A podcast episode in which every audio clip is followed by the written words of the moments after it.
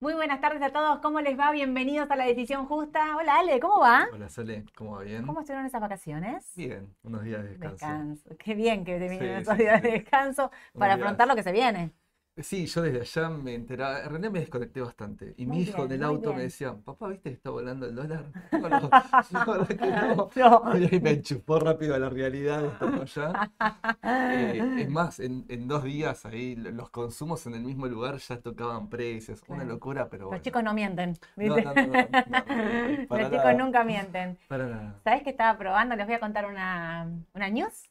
¿Sabes que estaba probando en mi celular? Contame, Antes contame, de- contame. Estaba probando la aplicación de Raba. Nueva. Nueva, nueva. Se viene la aplicación de Raba. Estamos haciendo las últimas pruebas, así que no les puedo mostrar. Pero ya está, ¿eh? Me bajé la aplicación, ya he estado Genial. probando. Tengo todo el equipo de sistema acá diciéndome, no digas de probarla. No, no, tranquilos, no voy a decir De nada. Voy a decir solamente que se viene la aplicación de Raba que está espectacular. Lo más espectacular me parece la aplicación, aparte del laburazo que hicieron, sistemas, diseño y todo, es que está hecha por nosotros. Esto quiere decir que, a ver, opinó Ale, opiné yo, opinaron, opinaron los operadores. Entonces la estamos haciendo, viste, a mano de lo que necesito ver realmente. No me meta Sí, datos sí. de más. Yo ¿no? chusmeé algo ahí porque participé en esos comentarios y es, es ir al grano. Me encanta. Es lo justo y necesario. Me encanta, me encanta. Bueno, no hagamos más publicidad, pero les digo, espero la semana que viene Sí, ya en el- la mañana del mercado dar ahí un anticipo. Eh, estaba probando eso. En el medio de probar todo eso estaba mirando los 258 mil tipos de cambio que tenemos. Nada, Yo, increíble. lo de hoy, no sé si tengo registro de haber visto el descontrol de hoy de tipos de cambio, me refiero, ¿no? Sí, sí. Volatilidad al palo. Así. Hay, algo que nos querés contar. A ver, contame un 20 poquito. pesos de diferencia entre un tipo de cambio y el otro. Escúchame, ¿qué pasó? Un montón. Mira, voy a actualizar esto y te voy a decir Vamos, ahora a, mismo. vamos a ordenar por partes a la gente para que nos entienda. Voy a ordenarme. Tienes razón. Gracias, profe. Me voy a ordenar. Escúchenme una cosa. Nueva normativa de SNB. Hoy la contamos a la mañana. Los- las sociedades de bolsa no pueden operar más por, esta, por el mercado que vemos siempre, que es el de precio, prioridad, tiempo. Y vamos a operar nosotros incluso también por CENEVI. Eso es una. La dos es, todos ustedes, si tienen caución, no pueden operar dólares. Esto quiere decir, no podés sacar pesos del mercado para comprar dólares. Bueno, hasta ahí todo bien. Hoy nos fuimos en el vivo a la mañana, chau, chau, vemos a la tarde. Las 11 de la mañana era un descontrol. Distorsiones. Distorsión de Totalmente, precio. sí, sí. Yo te voy a decir los, los cierres. MEP con GD, y esto está normal, ¿eh? MEP GD, 428,84. MEP AL, 429.25. Hasta ahí va bien. Hoy a la mañana esto operaba 437.1 y 425 el otro. O sea, la distorsión entre MEP, AL y GD era un descontrol. MEP Cenevi, ya acá subimos 10 pesitos, 438 para el MEP Cenevi. Bueno, MEP LEDE. Esto es la letra S31Y3 contra la paridad en Es el que más me sorprendió de este aviso. 441,77. O sea, arrancamos en 4 casi 29 y cerramos en casi 442. 4.42. Todo el mismo cambio, ¿eh? No estoy hablando de CCL contra MEP. Estoy hablando todo dólar MEP. Todo compra, Sí, parking, sí, sí. venta, qué sé yo. Me lo llevo a mi casa y, lo, y me lo Me- llevo a mi caja de Me, ahorro. me sorprendió, como le, le digo recién a, a Sole, porque hasta la semana pasada no había diferencias en estos tipos de MEP. Estos tipos de MEP es según el instrumento que estamos tomando, Claro. ¿no? Y no había tanta diferencia. No. Si bien acla- aclaramos que la letra de corto era como más segura en este contexto para evitar esta volatilidad que puede tener los bonos con una noticia, con, un, con algún acontecimiento que, que- que se presentan volátiles, bueno, muchos estaban haciendo por letras, pero hoy esta seguridad me la está cobrando el mercado. Me la está haciendo Terrible. pagar más cara. Mucho. A ver, nosotros siempre que les decíamos, tienen que hacer eh, MEP, háganlo por la letra, porque es más seguro, no estás, vieron que si sale el gobierno a intervenir fuerte el AL, bueno, hay una venta que eso hace que si el bono baje, vos te no tenés que quedar comprado un día, este parking te podía alterar. Y como bien dice Ale, no había diferencia, la verdad que era casi nada. Hoy es abismal la diferencia, abismal la diferencia entre la LEDE y los bonos. Incluso hay una diferencia abismal entre los mismos bonos. A ver, muchos están diciendo que el dólar real es CENEVI, que sería uno de los casi más altos, cua- eh, 4.38 dije, ¿no?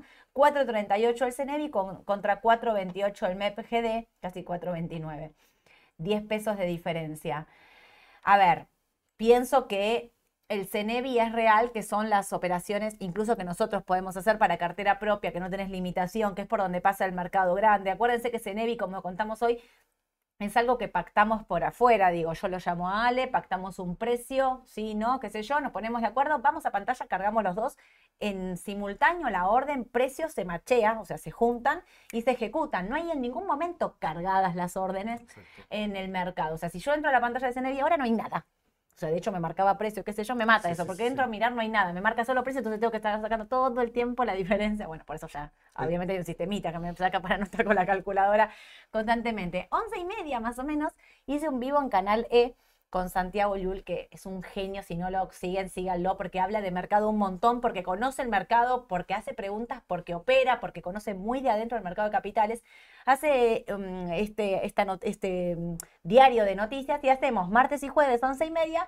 Me propuso hacer esto de paso, pasando pantalla con sol. Entonces yo le voy contando y vamos viendo cotizaciones en el momento. Está buenísimo yo te juro que de 11 a 11 y media sufrí. O sea, porque dije, ¿qué le voy a decir? ¿Cómo voy a decirle en este momento? Hay tipo 20 pesos de diferencia entre un cambio y el otro. Cuando llegó la hora de decírselo, se lo dije. Igual, mira que tengo una diferencia importante de tipo de cambio de la volatilidad. Bueno, también para que ustedes vean, ¿no? ¿Qué es lo que pasa en el mercado de capitales cuando vos lo seguís minuto a minuto y nosotros que tenemos las cotizaciones del contado de 48 y demás. Pero quiero decirles algo que me llamó la atención y Ale me lo mencionaba también, que empezó a pasar en la mitad de la rueda. La suba de los bonos en dólares y la suba de los ADR afuera, de los bonos, eh, de los bancos. Empecé a pensar, che, acá no hay algo. acá no hay algo. los bancos últimamente venían atrás. Hoy estaba todo rojo Argentina y se empezó a dar vuelta, más que nada los bancos al final. Y me, sorprende, porque los bancos yo todavía no los solía, como no estaba muy comprador, voy a ser honesto, de los bancos. Galicia 1,70 arriba terminó, por ejemplo. Macro casi uno arriba, pero estaban fuertemente, llegaron a estar cerraron casi en el máximo. Llegaron a estar, mira, 10.90 Galicia fuera en dólares y acá cerró 11.39. O sea, digo, ¿no? Y los, em, y los bonos en dólares. Y los bonos en dólares, ¿no? hoy, en el L30 mirábamos que más o menos estuvo 2-3% arriba, pero el resto de los bonos no acompañaba. No. Y de repente los bonos y muchos bonos de largo, especialmente el E38, empezó a tener, ahí sobre decir, una suba, estaba rojo. Eh, no, pero aparte de la legislación, mirá el GD30D, 6 arriba, el AE38D, 4 arriba. Sí, los, fuertes, fuertes subas en la, eh, sí, en las legislaciones, en la larga, en la corta, digo, me empieza, me empieza a oler a rumor FMI. Puede ser. Me empiezo a. ¿Cómo estará? Yo esperaba algo más concreto el viernes. ¿Vos? Yo también. Y nos dejaron con ganas. Hoy en algún momento, igual alguien escribió de ustedes a la mañana de, no sé cómo, el chileno, como Valdeno, no, no nos va a dar ni a palo una mano, pero sabés que mm, empecé como mm, viendo el mercado, ¿no? Como empiezo a dudar, como que digo, che, acá me parece que, que hay algo. La verdad es que hoy a la mañana y digo la verdad, honestamente me da duda, me da duda que estén todos viajando a Brasil, que estén todos abriendo el paraguas ya con China, digo, como que piensan que podría llegar a pinchárselo al Fondo Monetario. Sin embargo, se dio vuelta a vista. Sí. Tenaris resistan, resista, corazón, resista, que tocó los 27,06 y rebotó. Sí, Yo la estoy, y, Vista pasó lo mismo. Para mí Vista, a mi modo personal había corregido demasiado ayer. Pero bueno, es está el tema del petróleo, etcétera, pero bueno, se está dando vuelta. Sí, se está dando vuelta. Por eso digo, me parece que son ahí, ahí salen las oportunidades. He vista que llegó a estar 19.28, cerró casi en el máximo del día 20.10.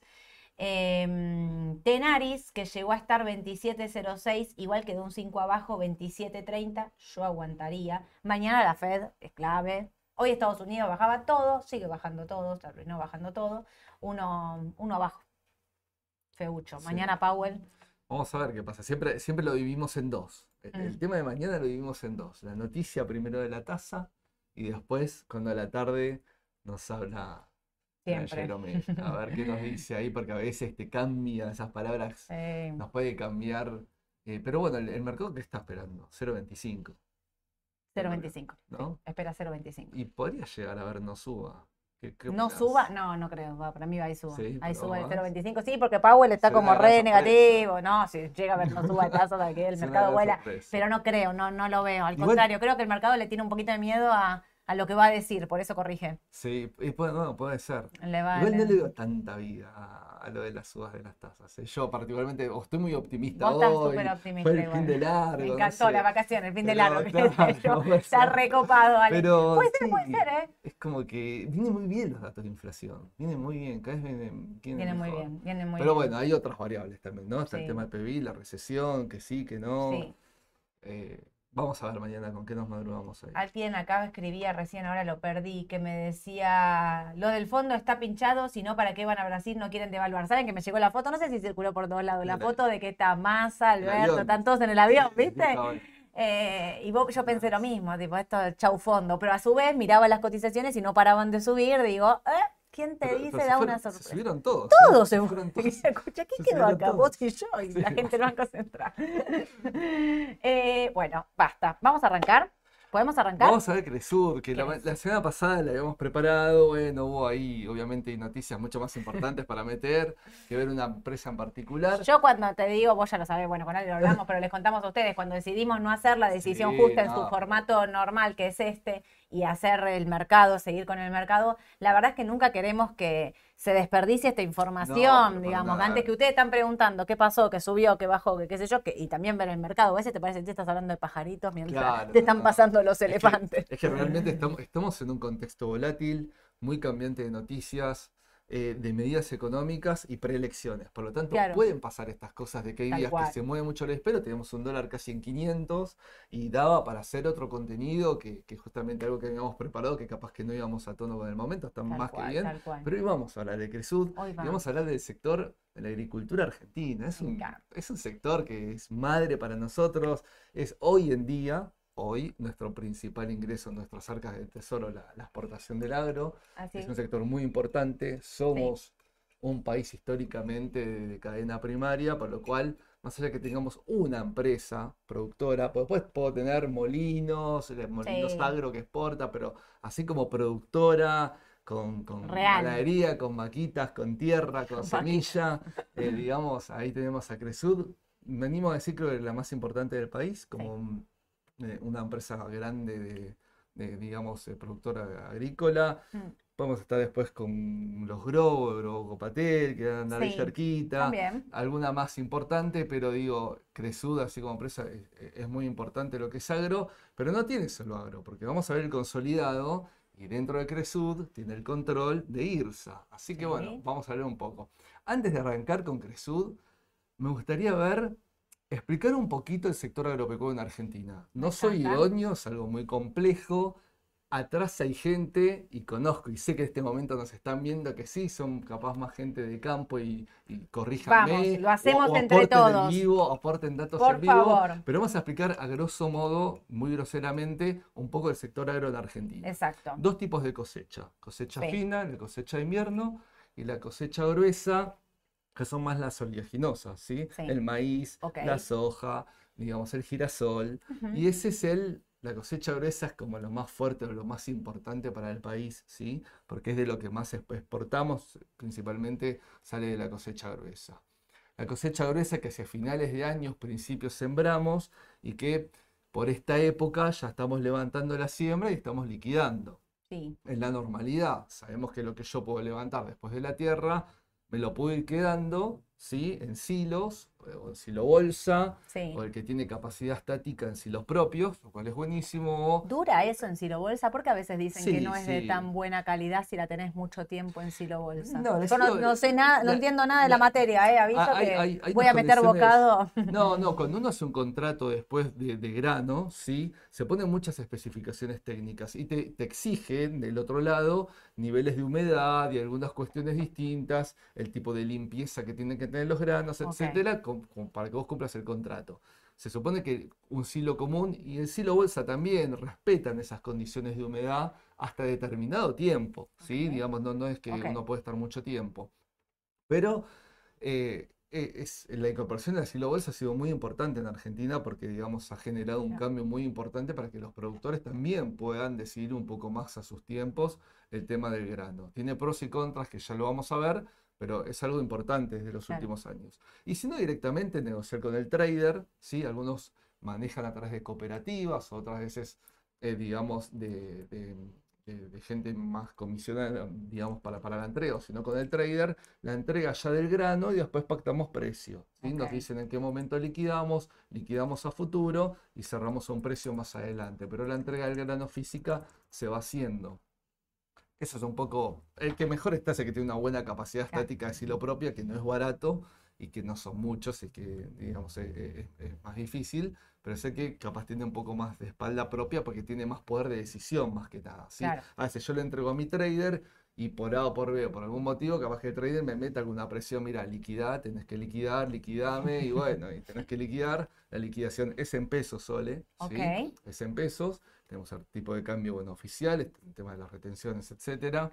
Eh, y después, bueno, después muchos con esos pesos verán qué hacen. Algunos vuelven a reinvertir, generalmente se, se vuelcan al dólar porque es un sector indirectamente dolarizado por Claro. costos y por commodity, ¿sí?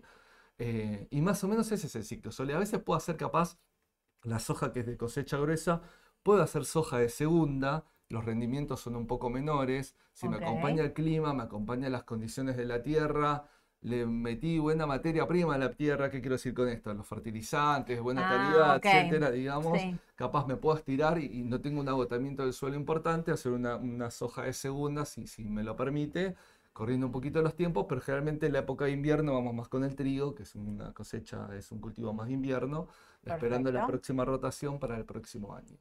¿Con qué nos vamos a encontrar particularmente este año, Sole? Una campaña agrícola difícil, complicada, muy floja, con una sequía importante, ¿sí? Baja la estimación todo el tiempo. Exactamente. Eso se va a ver reflejado en empresas como Cresud, porque no escapan a esto. Y, eh, y dependiendo de las zonas en- en- de los cultivos, algunas realmente complicadas. Claro. Por lo cual, eh, el producto total argentino eh, que, que saldrá de esta cosecha gruesa va a ser inferior a la de la, cam- a la campaña anterior. ¿sí? Sí, Y muy, eso es bajó bastante. No me acuerdo ahora la estimación, pero el otro día bajó, mm, la, o sea, viene bajando y cada vez que actualizan, tipo, baja un poco más, ¿no? Me acuerdo si eran 22 millones de toneladas, Sí, una cosa sí, así, sí, sí, sí, ¿no? Era, era un número que venía bajando fuerte. muy, muy poca lluvia, muy poco humedad en el piso. Hay cosechas que realmente se perdieron eh, en so- un montón, es decir, a niveles sí. absolutos, ¿sí?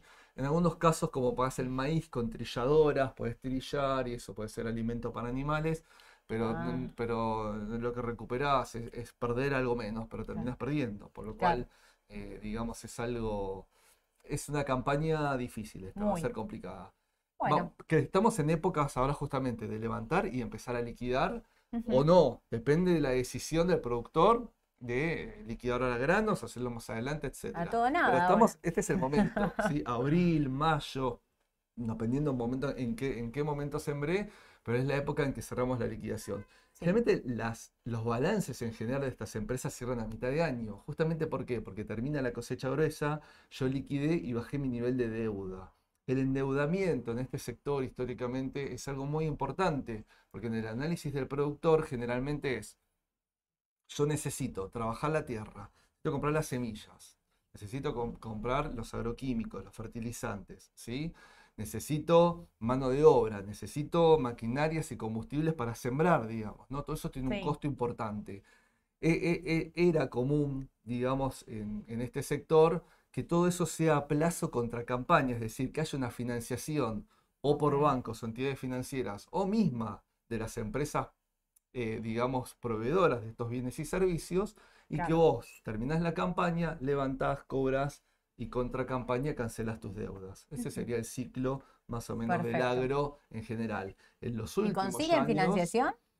Sí, en esa, no sé últimamente, cada vez Porque más, digo, más claro, complicada, más porque yo me acuerdo antes que el gobierno les daba siempre tasas subsidiadas, qué sé yo, sí, sí. pero ahora, ahora que estás diciendo esto, la verdad no tengo un recuerdo ahí de, de no, no, no sé, Eh, no eh, creo que por ahí se me está escapando, pero no me acuerdo ahora en los últimos meses que les hayan dado No, algún subsidio, les están dando al dólar soja, pero No, subsidios o no. agro, qué sé yo. Por eso aplicaba- No, una tasa subsidiada, digo, claro, un claro. préstamo con una tasa subsidiada. po- Por eso lo que Antes decía antes, normal. la normalidad del Claro. ciclo y que sí, últimamente me parece que el acceso al crédito es mucho más difícil. Hay mucha figura de, también se usaba más, ahora no, pero de la SGR. Decir, hay Mm. muchas SGRs que su objetivo nacieron como del sector agropecuario, Claro. ¿sí? Y la SGR es mu- en ese sentido es muy buena porque una sociedad de garantía recíproca, repasemos muy breve, pero te, te da un aval y eso te permite a vos conseguir en el sistema financiero créditos de menor tasa. Mira, ahí Alberto nos dice, eh, todo se financia con privados. Claro. Bueno, sí, sí, sí, puede ser. Es decir, capaz mismo, no sé, capaz estoy, estoy diciendo cualquier cosa, pero capaz mismo, no sé, Singenta, Don Mario, etcétera, que te da de insumos, por un ejemplo, Claro. capaz te es una cuenta corriente y dependiendo también de tu- tus años de experiencia como cliente, de tu tamaño, algunas cuestiones, claro. ellos mismos te dan ese crédito eh, para patearlo un poquito. Pero también en los últimos años, por ejemplo, en lo que era el alquiler de los campos, que siempre fue a parcería o a campaña, bueno, en los últimos tiempos se, se- se pagaba la hectárea en dólares por adelantado. Entonces Obvio. hubo cambios eh, en, en los últimos años en el agro argentino respecto a esto. Marcelo pregunta si los productores no toman cauciones. Sí, toman. Yo Sí, tengo sí. clientes que toman caución, Ale también, que Sí, tenemos que se dedican al sector que, eh, mm, ¿cómo se llama esto? Que toman caución porque es una tasa beneficiosa en este momento. Pero sí recuerdo, por eso digo, me acuerdo que un montón de veces era, eh, tomo solo una partecita en caución porque conseguí un préstamo del Banco Nación a una recontratasa, no me acuerdo, pero ponele que si yo decía no sé, la caución estaba a 35, les habían ofrecido en el Banco Nación una tasa del 20, entonces tomaban lo que más podían y la diferencia la cubrían con una caución que igual también era una tasa baja con respecto a un préstamo y lo que sea, Sí, un sí. privado. Y más que en Nación, es verdad lo que vos decís. Eh, siempre Es- Nación, siempre sí, es en Nación, sí. Eh, pero bueno, sí, si toman caución, sí toman caución.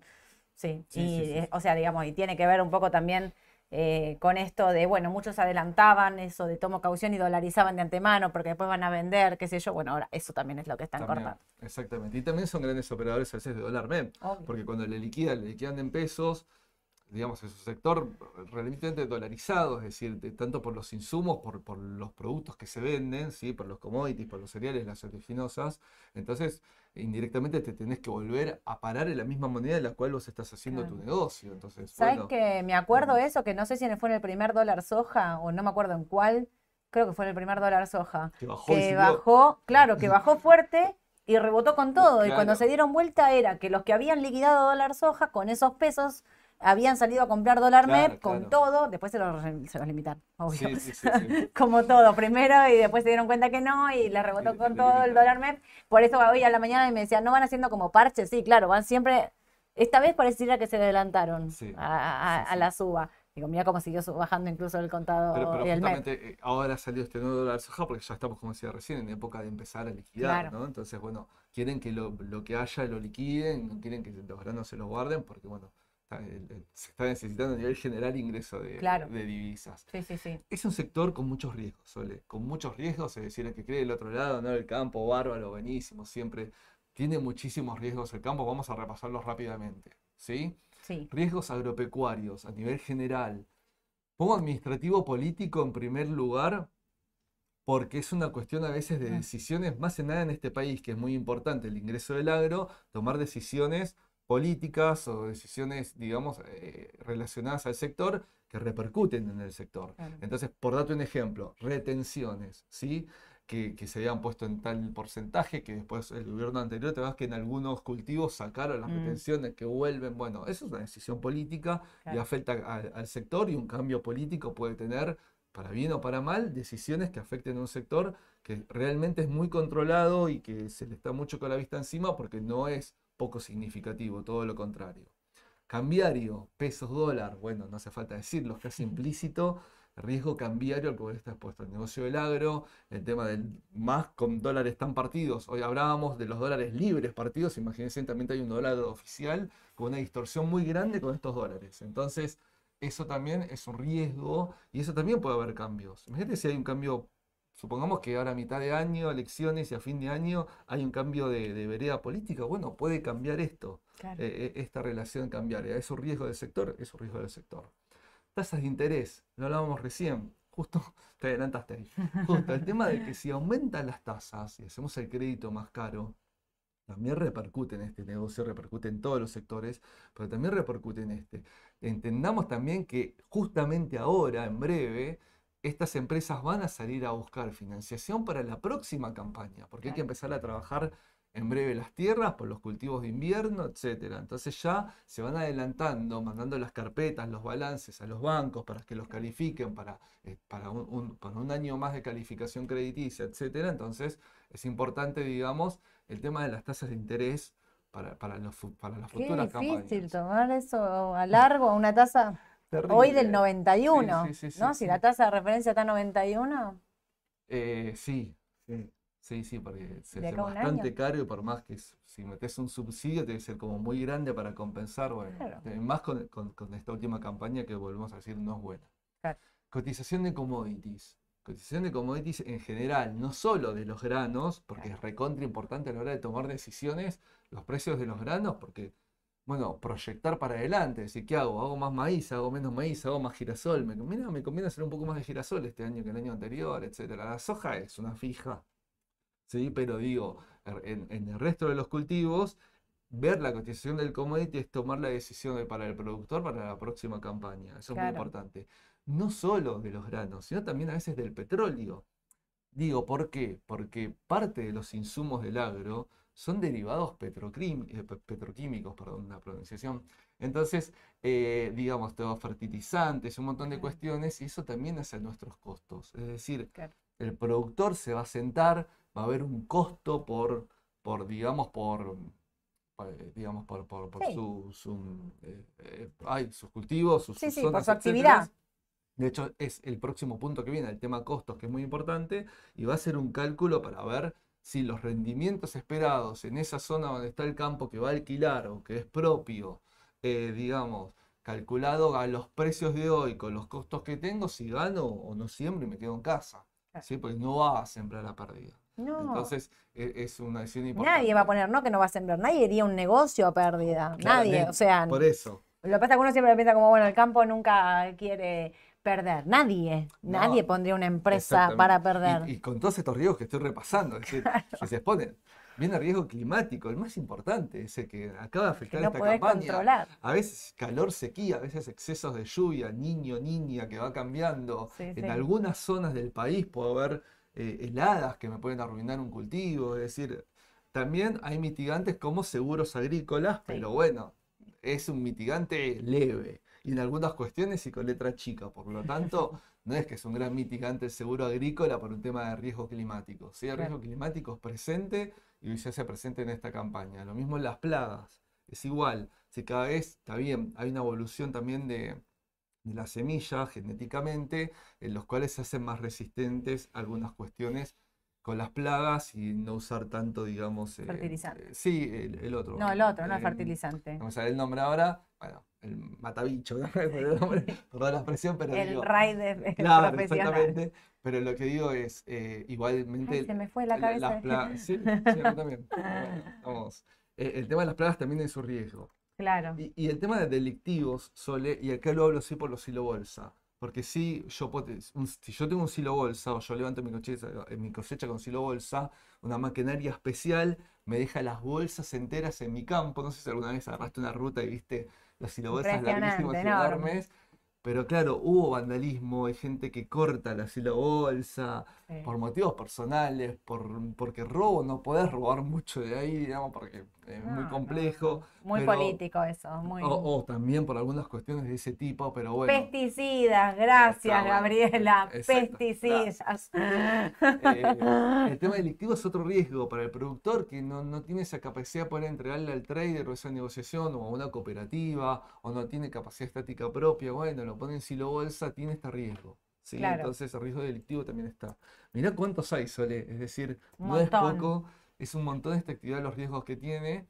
Y vamos a meternos un poquito más ahora en el mundo de Cresud. ¿sí? Dale. Cresud se da tanto la compra-venta de campos, es decir, no solo como productor agropecuario, sino como agente inmobiliario agropecuario. ¿sí? Perfecto. También compra y vende campos y no solo tiene producción en Argentina, tiene producción en Brasil, en Paraguay y en Bolivia. Convengamos que hay zonas en Brasil, tuve oportunidad de conocer alguna vez, eh, agropecuarias en el medio del Amazonas, en el medio del Amazonas han tirado, bueno, desgraciadamente han deforestado, ¿sí? Porque es la realidad, y han hecho un- un- una capacidad de producción en Brasil enorme, ¿sí? Enorme, Mirá. realmente. Paraguay lo mismo, ha crecido muchísimo, toda la parte del sudeste de Brasil, toda la de Paraguay, digo, toda la parte del sudeste de Paraguay, es una zona agrícola bastante importante. Tierras más rojas, pero productivas, ¿sí? Y Paraguay ha sido, ha sido un punto en los últimos años de bastante crecimiento. Mira. De hecho, hasta algunas barcazas argentinas han salido en algún momento con Sí. producción por Paraguay. ¿sí? Eh, y en Bolivia es algo mucho más chiquitito, ¿sí? Ok. Honestamente es mucho menor, aunque no se crea en el noroeste argentino o en el norte, uno que cree que es un clima más árido, no, hay pequeños oasis que son una zona productivas muy buenas. Entonces, son chiquitas, son lo menos, no es la zona Obvio. núcleo que es, bueno, Santa Fe, Córdoba, Buenos Aires, La Pampa, parte de Entre Ríos, que es la zona, eh, digamos, idónea Claro. en Argentina, es la, la- la más importante, la que mejores rindes da, pero Claro. ha- hay lugares en el interior del país así, así más chiquititos y selectivos importantes. Eduardo Einstein se incorporó en 1994, aunque la empresa es anterior, es una persona muy conocida en el ámbito Mm. empresarial argentino, ¿sí? No solo como dueño de Cresud, sino también como dueño de IRSA. Cresud tiene el 57% Estaba el otro día en el Yao Yao. ¿sí? Obvio, obvio, sí. Y Es sí, uno de los es- empresarios más Es importantes. un empresario muy importante, Claro. ¿sí? Tienen 57% de IRSA Cresud. Nosotros estos números que vamos a ver ahora son números consolidados. Es decir, vamos a tener el negocio del agro, el negocio inmobiliario, real estate, como se le dice, etcétera, Perfecto. que es el negocio de IRSA. Eh, ¿y qué tiene IRSA como para mencionar? Shoppings comerciales. Sí. Todos los altos, bueno, son de IRSA. En el interior tiene un montón de shopping también. Eh, hoteles, cadenas de hoteles, sí, importantes. Centros de convenciones, la rural es de IRSA. El DirecTV Arena, donde hacen recitales, etcétera. Eh, no, es el, el Ah, Arena, es el direct- que está ah, en Pilar, sí, creo, sí, por ahí, me parece. Sí, sí, sí, el que está en Pilar, sí. ese, ese también es, de hecho. Y dos bancos, Bax, ¿sí? Sí. eh, es, es de ellos, está una constructora CDI y Sí. tienen participación en el banco hipotecario. Mira, eh, participación en el banco hipotecario también. ok. Así que IRSA es, Un mix. sí, de lo que es Importante. importante en el rubro inmobiliario. Entonces vamos a ver este mix justamente, lo agropecuario, que representa las ventas de Cresud consolidado, casi el 60% y un 40% el negocio inmobiliario. Hablando de, si- recién que hablábamos de eh, el tema de, de la parte agro, bueno, también lo podemos subdividir, igual que lo inmobiliario, lo vamos a ver, lo que es granos netamente, casi un 44% dentro de ese 60% que era, que era granos, ¿sí? Caña de azúcar, tiene bastante caña de azúcar. Yo, eso, eso cuando estuve de ahí desmenuzando información de Cresud me encontré un porcentaje importante, 16,1%. Futuros FIO es la parte de futuros y, y, digamos es, es la empresa de futuros creada de Cresud Claro. para hacer contratos de futuros y representa un importante ingreso de, de Cresud en, la parte de agro, casi que el 34%, y después todo lo que es hacienda, todo lo que es ganadería, es mucho más chico, ¿sí? Y lo que es, bueno, alquiler es esta parte inmobiliaria, pero de campo, digamos, de compra y venta de campos. Este último año por lo menos no representó mucho el 1,5%. Más que lo de caña de azúcar, me sorprende lo de los futuros. Sí, Casi sí, un sí. 34% Sí, sí, es un montón. Sí, sí, sí. No pensé que era tanto. Sí, sí, sí, sí. FIO eh, tiene, tiene casi un 34%. Y de la parte, bueno, de, de Es la un parte- ETF, dice Marcelo. Tiene razón, tiene de todo, es un ETF. Sí, sí, sí, Tal está recontra diversificado. Bueno, la diversificación siempre, Siempre, siempre. muy y- y buena. yo saturo a mis clientes con diversificar todo. En la vida hay que diversificar todo, total, siempre. totalmente. Bueno, ellos diversifican, ¿sí? Eh, justamente hablamos que tienen muchos riesgos, por lo cual está bueno diversificar.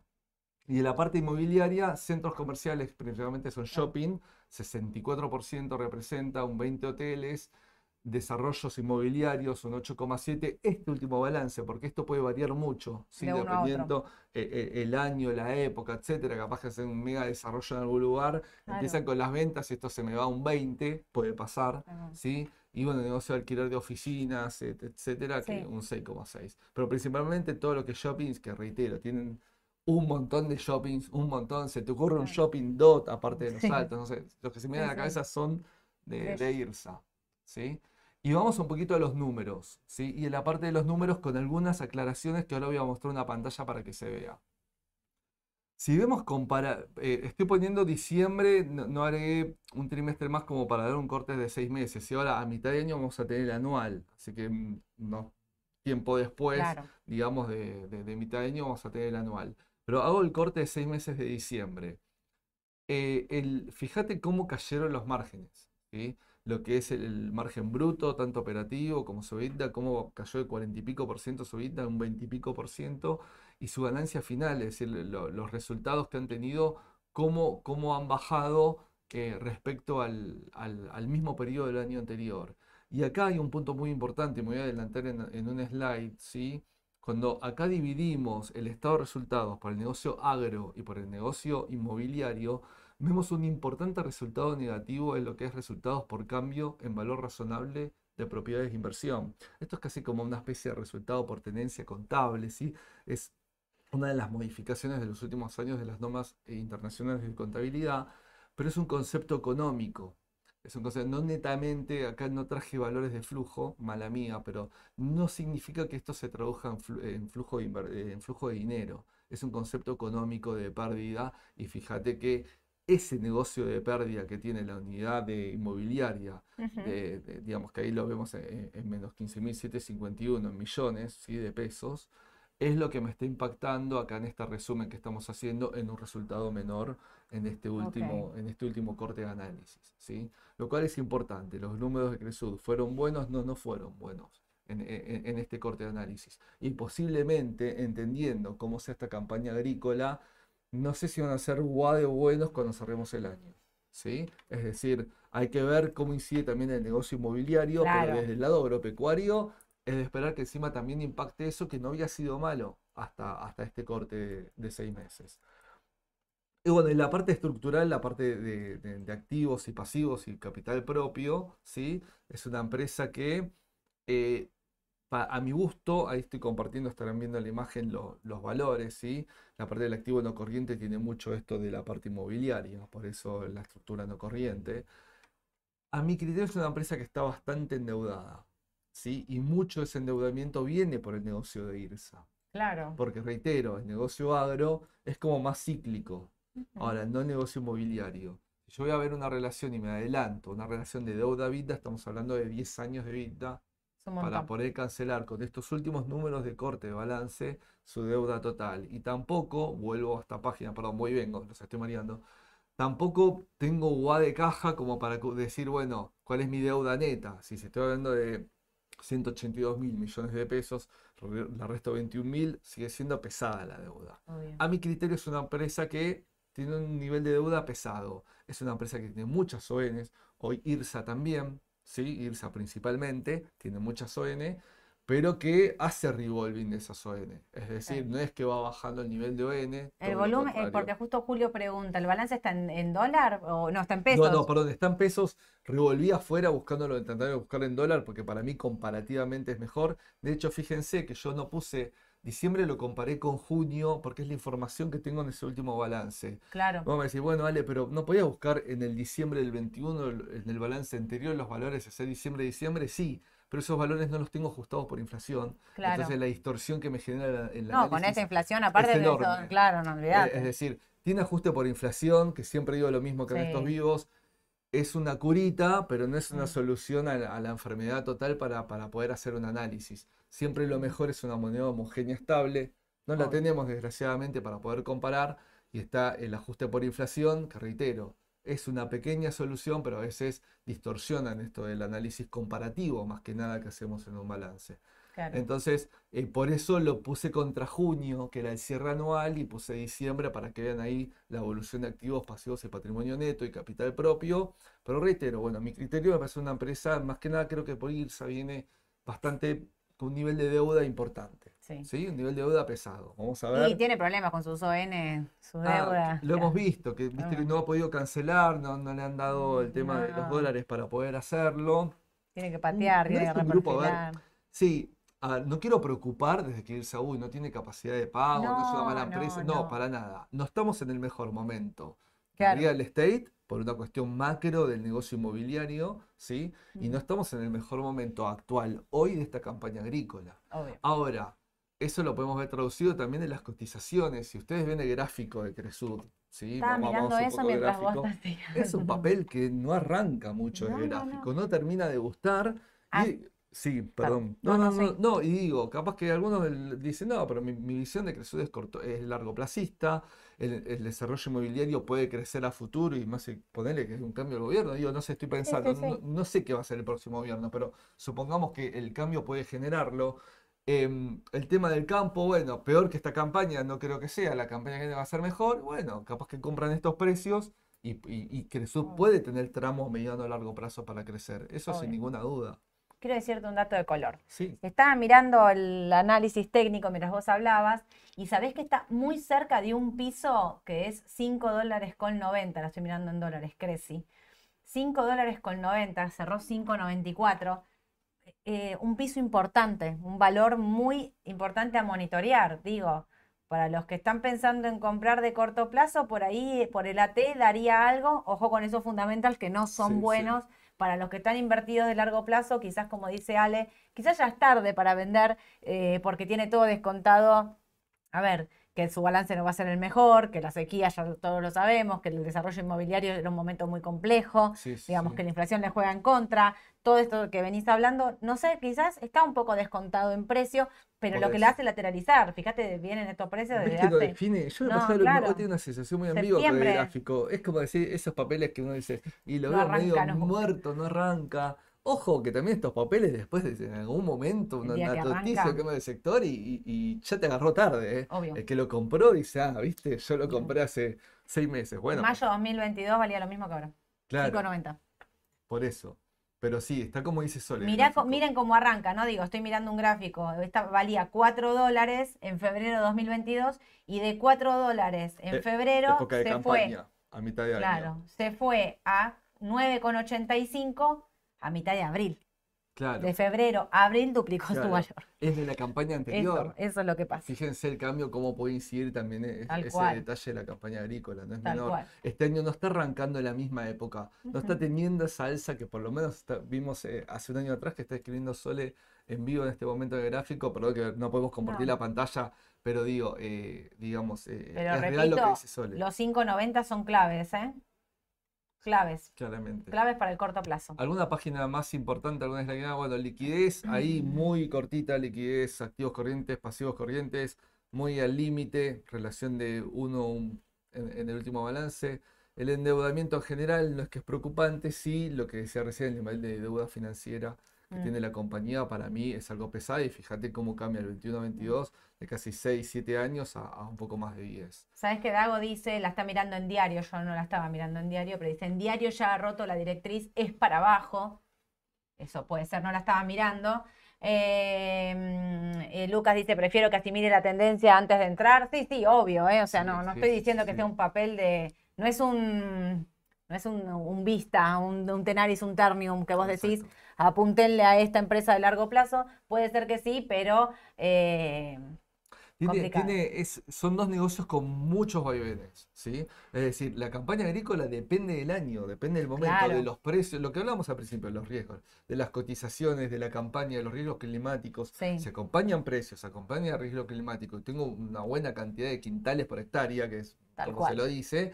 Vamos a tener una campaña eh, eh, espectacular el año que viene y cambia mucho, muy cíclico esto. Claro. Y lo inmobiliario lo mismo. ¿Está planchado hace años? Sí, está planchado hace años, Sí. pero tarde o temprano yo creo que la parte constructora, eh, inmobiliaria, real estate, etcétera, va a tener una reactivación, seguramente. Eh, nos están preguntando si hubo recompra de acciones. ¿Sabes Sí, si no un me... montón, un Sí, ¿no? perdón. Hubo. Sí, hubo un montón Perfecto. Cresud No durante los acordaba. últimos tiempos. Y ojo por esto, ojo porque eso es un buen dato. Es decir, creen en su compañía, entonces están aprovechando estas bajas o este momento para decir, bueno, voy a recomprar Ese es cartera un propia. datazo, ¿eh? Ese es Si un ellos están datazo. recomprando, Sí, habría, sí, sí, sí. tendríamos que ver en qué precio recompraron. Después vamos a buscar. Hubo- porque hubo ellos varias. marcan precio. Sí, hubo muchas licitaciones de compra de Cresud en los últimos tiempos. Hubo Lo traigo para el jueves a la mañana, así para los que no están mirando hoy, Bien. el jueves a la mañana les digo en qué el- precio recompró Ahora Cresud. hablo, hablo con Edu y le digo el- Claro, que lo de anote, Cresud, a Edu. Para, para, para ver esto. Eh, Estaba compartiendo una pantalla más solo ahora para ver un poquito el tema por países. Ahí seguimos con las preguntas y quiero terminar con Cresud. Para que vean que la incidencia de Brasil, fíjate lo importante que es, ¿no? Fíjate de las hectáreas agrícolas, digamos, productivas que tiene, que tiene casi lo mismo que en Argentina. En la cantidad de Brasil, digo, como para, Ah, que, para que se note. Y, y lo mismo de la parte arrendada, ¿sí? Es decir, Sí. eso, eso también es importante. No, datos de color para que lo no, vean. Y para que vean que cuando digo riesgo climático, vuelvo a diversificar y es importante diversificar en distintas zonas, en distintos cultivos, es, es primordial en el negocio agro, eh, agro. Digo, si yo solo un cultivo y solo en un lugar, y en ese lugar, ese cultivo y esa tierra, se, digamos, tuve problemas, y capaz que toda la campaña agrícola es toda mala. Si yo diversifico en distintas zonas, y fíjense Brasil, que hay que ver, digamos, el tema de la campaña que tampoco fue guapa, pero, pero tampoco fue tan, tan mala como, la- como acá. Digo, cómo diversificar me permite mitigar este riesgo climático, ¿sí? Perfecto, clarísimo. ¿Y qué más tengo? No, y acá es una evolución, Sole. A mí me gusta en este tipo de negocios justamente poner varios años comparativos si tengo la información.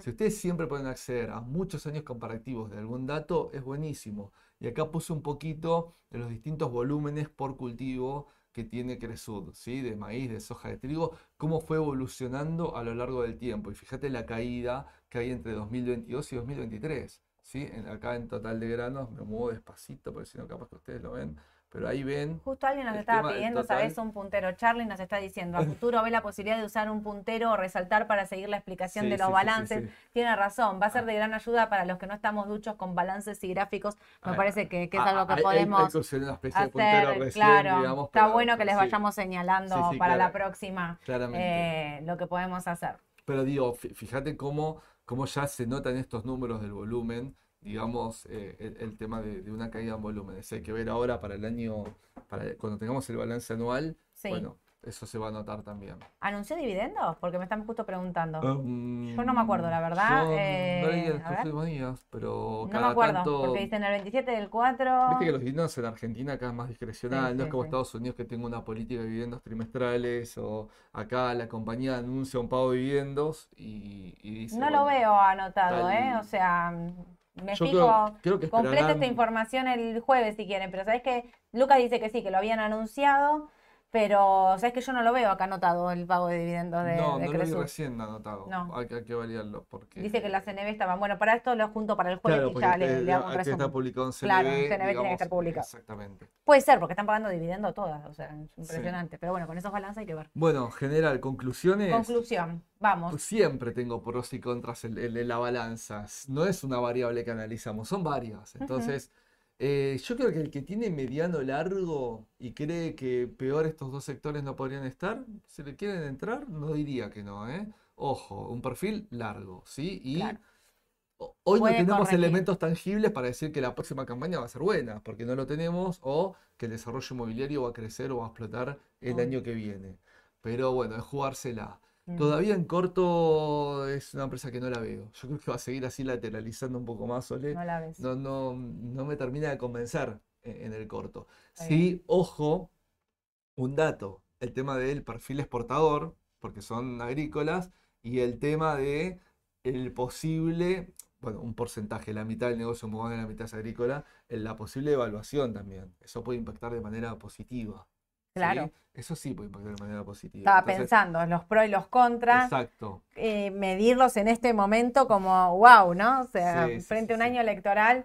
Eh, les voy a mandar, hago una cosa, porque hay un montón preguntándome sobre el tema del dividendo. Voy a mandar eh, por alerta de WhatsApp, si quieren, si pagó dividendo, si anunció pago de dividendo y la recompra de acciones. Lo hago por WhatsApp y lo mandamos Más también el jueves para los que nos ven en la mañana en el mercado, pero para los que no pueden, mira, ahí está, Lucas, me lo- gracias, Lucas. Eh, pagar un dividendo a los señores accionistas que ajustado por inflación, conforme la resolución pi, es hasta la suma de 9.500 millones. Así que sí, ahí está. Eh, pero bueno, gracias Lucas Sí, por... Me encanta, validar las- gracias. Las, fechas con La fecha exacta para ver cuándo, claro. Para ver hasta qué momento tengo que tener el papel, hasta qué momento puedo comprarlo. Exactamente, exactamente. Porque si es 27 del 4 ya recontrapasó, sí, porque Ricardo nos decía 27 del 4, así que si es esa fecha ya recontrapasó, habría que ver qué es lo que, si, es- si era el último anunciado o a veces anuncian más. Está en la web de Cresud, dice Hugo. Bueno, gracias chicos, no, no lo habíamos mirado antes. Voy a decir una cosa, Sony Sí. 53, UNH no la vamos a hacer No porque no llegamos a sí, hacer, muy la dejamos para. Pero está muy bien, porque fuiste muy didáctico Sí. y es una empresa que tiene mucho. No es un solo sector. Al estar tan diversificada No, había no, que hablar de un montón sí, de sí, cosas. Sí, sí, perdón, se nos Así agarramos que- en el tiempo. Bueno, de hecho voy a hacer un adelanto nada más. Dale. Esos papeles para el largoplacista, para el que tiene ese papel, esos de dice, bueno, para jubilarme, ¿sí? ¿Puede Bueno. adelantar un gráfico nada más? Ganando gráfico, mirá, breve. Ta, ta, ta, ta. Miren, estos son desde 2015, estamos en 2023. ¿Eso desde 2015? Mirá la tendencia del papel. Mirá que en el momento hay correcciones, hay cambios en, en- en lo- en, digamos, en los mercados. En el último año el mercado vino para abajo y le- el otro día le charlaba con Sole, es anticíclica, es Claro. romper resistencia. Bueno, este papel ya vamos a hablar más de UNH, el que no la tiene el sector de salud de Estados Unidos, ¿sí? Eh, la más grande, la más importante allá, ya lo vamos a desarrollar. Perfecto, me encantó. Bueno, había, le prometí a Karina que le iba a contestar un mensaje. Eh, para, Karina, me había preguntado Karina, era, me parece, si no me recuerdo mal. Eh, creo que Karina me preguntó qué hacemos porque tenía bonos eh, GD. mm, Tenía bonos cortos y bonos largos. Esperen, bánquenme un segundo, que por acá la perdí. ¿Por qué no me anotó la pregunta en el momento? Acá, Karina, ¿cómo aprovechar que el GD30D cotiza más que el AE38D? Karina, lo que yo te quiero explicar es esto, que lo aprovecho y se los explico un poco a todos. Ojo con mirar solo cotizaciones. Tengan en cuenta que el bono largo en este momento está rindiendo TIR, rendimiento en dólares, aproximadamente 25 de TIR en dólares. Los bonos cortos están rindiendo 50, un poco más, 55 casi en dólares. ¿Por qué pasa esto? Bueno, esto pasa por el riesgo de, que, de un default de la deuda en el corto plazo. La curva está invertida, quiere decir que lo corto rinde más que lo largo. Con lo cual, si vos estás en un bono largo, se supone que es para cobrar cupones de largo plazo, em, no hay tanto riesgo de default en el corto plazo y entonces los que más conservadores se van al largo. Estamos al revés del mundo tasas, entero. Comparado con los de Claro. son mucho mejores las tasas. Son muy, claro, pero ahora lo, el corto plazo rinde muchísimo más, por eso vale mucho menos. em, y lo que tenés que pensar es si vos querés asumir el riesgo de la volatilidad del corto plazo, pensando en que, mm, eh, a ver, el mercado piensa que de acá al 2030 eso no se va a pagar, se va a reestructurar. Entonces, los riesgos son totalmente distintos en el corto y en el largo. El conservador, a ver, no es el conservador, el más conservador de los dos que son un perfiles de riesgo, se van al largo e intentan cobrar más cupones. Los más cortos que están en la volatilidad del día a día se van al corto, GD30 y AL30 son la opción ahí de corto plazo, fuer- Claro. fuerte suba y, mm, eh, ¿cómo se llama esto? Eh, Y más eh, volatilidad. y más volatilidad. Ahí está, Sí, sí. gracias. Eh, bueno, eso le había prometido que le iba a contestar. El martes, entonces te espero con UNH y me falta un papel Vamos, más. vamos a hacer algo de Argentina. Muy bien, me Dale, vamos a Me, que me, me faltan un montón de Argentina. Después voy a revisar a ver qué hicimos de Argentina, qué no hicimos. Sí, sí, hicimos eh, y demás, ya hicimos un montón. Pero bueno, eh, muchas gracias a todos por estar, por acompañarnos, gracias por todos los mensajes. Me llevo tarea para el hogar, mando lo de mm, lo de Cresud por, eh, por WhatsApp. Los de mañana lo- les mando las noticias más importantes de la mañana. Y el jueves 9.45 los espero. A la mañana con Edu, la mañana del mercado. A la tarde con Mauro para hacer AT en vivo. Así que manden mensajitos al WhatsApp que vamos a hacer análisis eh, técnico en vivo de lo que ustedes pidan. Gracias, Ale, como No, siempre, por porque favor. estuvo buenísimo. Les mando un saludo a todos. Chau, chau. Chau, hasta luego.